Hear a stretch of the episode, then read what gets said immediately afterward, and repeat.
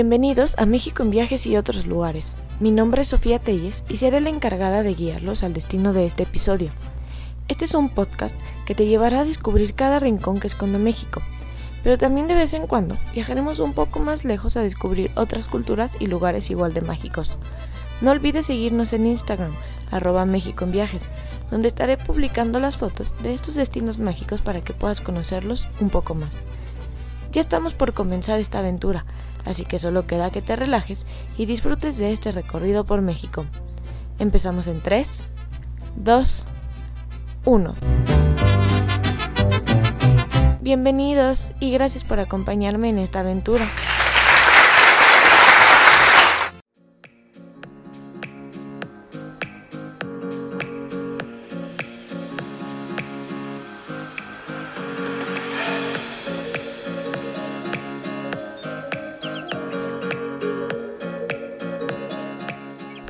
Gracias por acompañarme en esta nueva aventura. Este es el episodio 7 de nuestro podcast México en viajes y otros lugares. Esta vez viajaremos al pueblo mágico de Zacatlán de las Manzanas, en el estado de Puebla.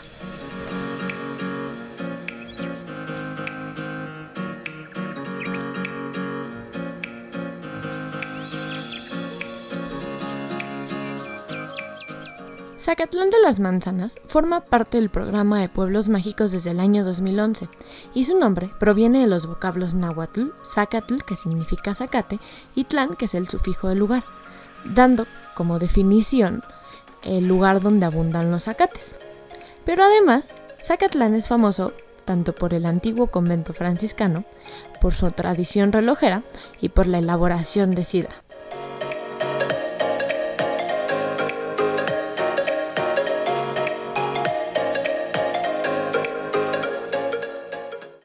Historia de Zacatlán comienza cuando fueron habitados por los zacatecas y tiempo después llegaron los españoles con los misioneros franciscanos que se asentaron en este pueblo iniciando la construcción de su convento. Fueron ellos quienes propiciaron el cultivo de las manzanas, convirtiéndolo en el cultivo principal del pueblo y lo que le dio el origen al nombre de Zacatlán de las manzanas. Hoy en día es uno de los mayores productores de esta fruta y anualmente se producen alrededor de 320.000 botellas de sidra rosada, gasificada, dulce y natural.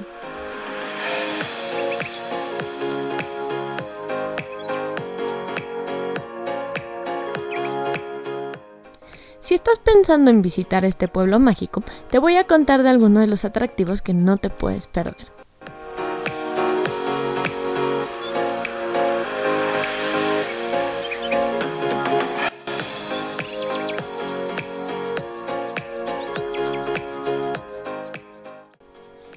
Empezar por la Barranca de los Jilgueros.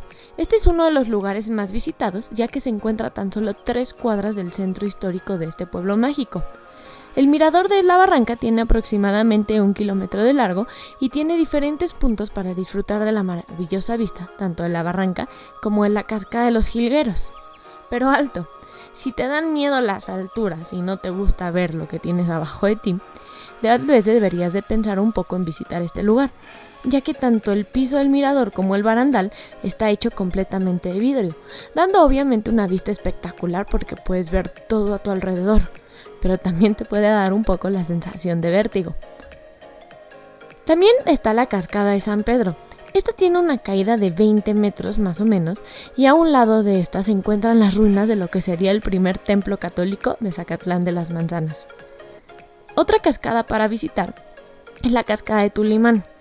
Esta se encuentra un poco más lejos, está a media hora de Zacatlán, pero aquí podrás disfrutar de una vista impresionante de la cascada que tiene una caída de aproximadamente 300 metros y se encuentra dentro de un parque ecológico.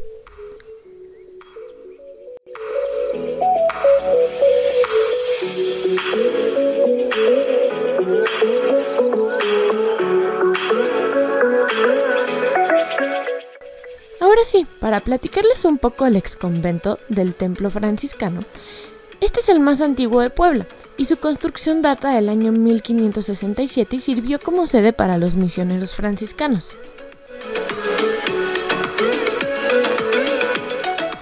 Pero ¿sabías que alrededor de este exconvento existe una leyenda que involucra un dragón? Te voy a contar un poco. Se dice que cuando se empezó a construir este convento, un indio zacateco les advirtió a los frailes españoles que había un animal indomable y que había causado mucho revuelo en el pueblo, y que el pueblo lo había intentado matar muchas veces, pero pues no lo habían logrado. Los frailes, tan maravillados y emocionados por lo que el indio les había contado, decidieron ir en busca de este animal y capturarlo. Y fue así, lograron capturar al dragón con vida, pero se quedaron pasmados hasta la, ante la belleza y la maravillosidad de este majestuoso animal. Y decidieron encontrarle un lugar en el ex convento, bueno, en el convento, donde lo pudieran mantener. Esto fue en los cimientos de esta iglesia, pero una vez que lo metieron ahí, ya no lo pudieron sacar. Cuenta la leyenda que los guardias que cuidaban a este majestuoso animal de repente desaparecían y pasados dos o tres días volvían a aparecer y retomaban sus, sus actividades normales como si nada de esto hubiera pasado. Hasta que un día un temblor sacudió solamente la iglesia de este convento. Y fue ahí cuando los guardias empezaron a preguntar qué estaba pasando. Se dieron cuenta de que el dragón estaba muy enojado porque no había comido, no lo habían alimentado bien. Y desde ahí se decidieron doblar los diezmos con aves y otro tipo de alimentos para mantener al animal vivo, ya que si éste se moría, no solo ya no iba a proteger el convento, sino que el olor que iba a soltar iba a ser muy fuerte. Obviamente hay quienes creen y hay quienes no creen en esta leyenda como pasa con todas. Sin embargo, hasta el día de hoy cuenta la leyenda que se sigue cuidando la alimentación que este animal se conserve en los cimientos del convento.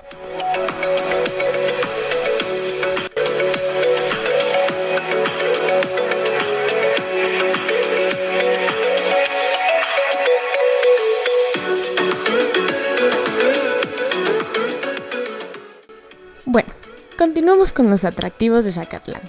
También se encuentra el mural Paseo de la Barranca. Este fue inaugurado en el año 2015 y, mide cerca de 100 metros de largo. Fue elaborado a partir de trozos de mosaico de diversos colores y de vidrios reciclados. El mural dibuja 12 grandes mosaicos en formas de manzana y cada uno tiene símbolos que caracterizan a este pueblo mágico.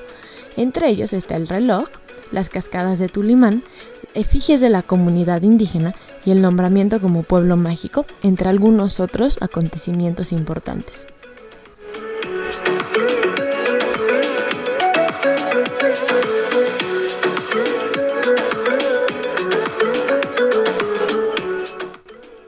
Zacatlán se caracteriza por los relojes, Aquí se encuentra el Museo de la Relojería y Automatas Alberto Olvera.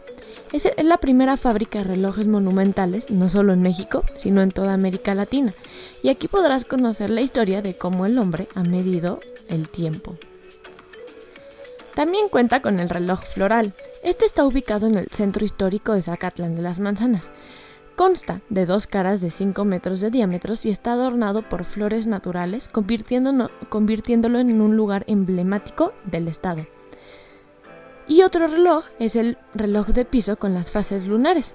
Este es un proyecto que se inauguró en el 2013 y permite observar bajo tus pies el, el, funcionamiento de un reloj monumental con todos los engranes y las manecillas y la forma en que se va manejando.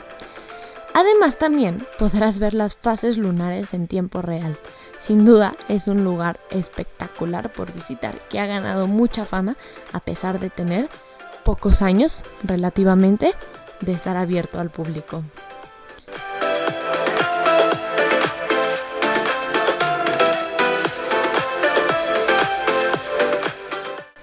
También se encuentra el Palacio Municipal, el cual fue construido entre los años de 1876 y 1896. Su fachada es de un estilo neoclásico con relieves de cantera gris. La parroquia de San Pedro y San Pablo se construyó a finales del siglo XVIII. También es de un estilo barroco, sobrio, y la fachada tiene la característica de retablo, incluyendo las estatuas de San Pedro y San Pablo, que son los patrones, los patronos del municipio.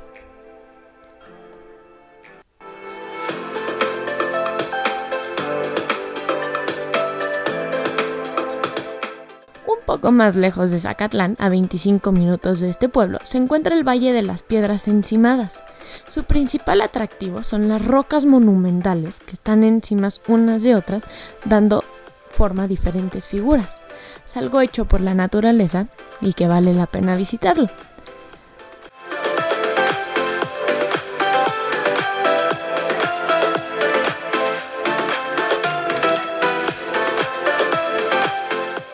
Si estás pensando en comprar alguna artesanía de este pueblo, yo te recomiendo que busques los bordados, la madera tallada o la talabartería.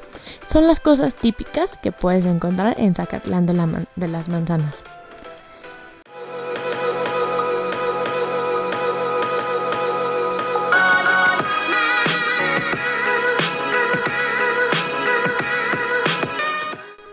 Si estás pensando en ir a este pueblo mágico, Debes de tomar en cuenta que desde la Ciudad de México está aproximadamente a 3 horas de camino y de la ciudad de Puebla a 2 horas y media. Es un lugar que podemos ir y regresar el mismo día. Pero también cuenta con lugares para hospedarte muy bonitos con vistas a las barrancas y a las cascadas que logran que tengas una vista maravillosa de la naturaleza que rodea a este pueblo mágico.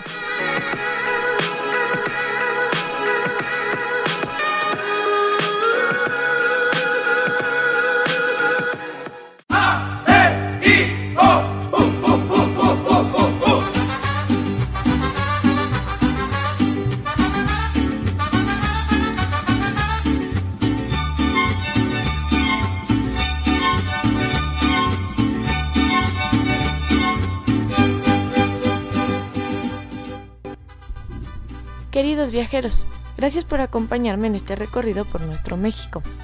Recuerden seguirnos en Instagram, arroba México en Viajes, donde también podrán mandarme las sugerencias del destino de la próxima semana. Estamos concluyendo nuestro episodio y con esto no me queda más que darles las gracias y decirles que los espero en el próximo destino. Recuerden darles seguir a México en Viajes y otros lugares. Ahora sí, hasta pronto, los espero la próxima semana.